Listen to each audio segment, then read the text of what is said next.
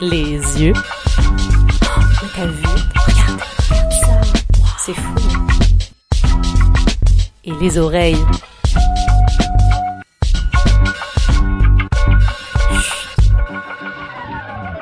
Écoute.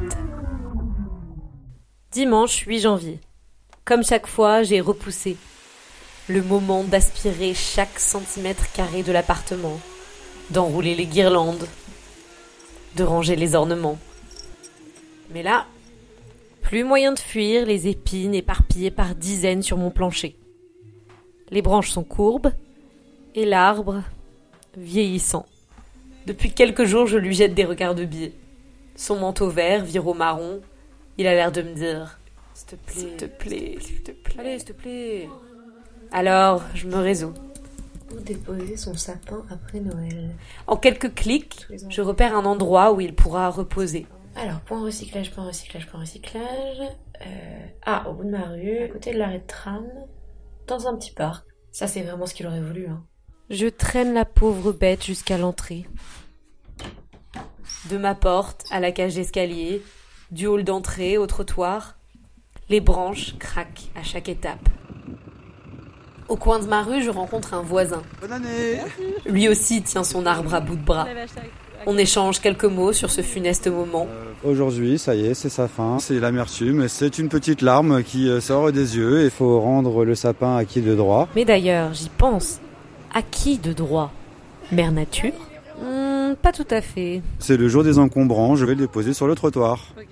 Drôle de sépulture. Là-dessus, on retourne chacun à notre procession funéraire.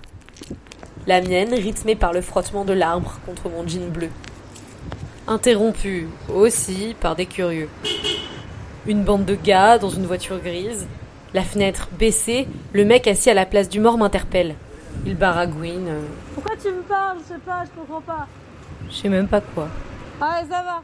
Les sapins morts des uns font les opportunités des autres. Mais peu importe, car j'arrive au bout de la rue et devant moi, le jardin du souvenir. D'une main, je pousse le portillon, je repère l'emplacement. Quatre barrières en fer, un écriteau blanc et vert qui lit Offrez une seconde vie à votre sapin. Hop.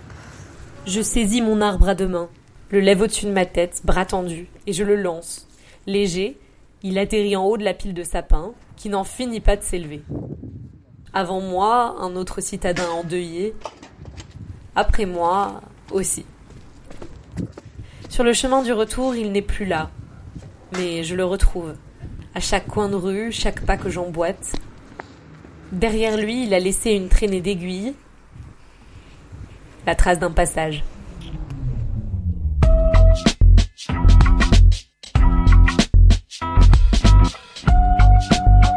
C'était les yeux et les oreilles. Des choses vues, des scènes radiophoniques,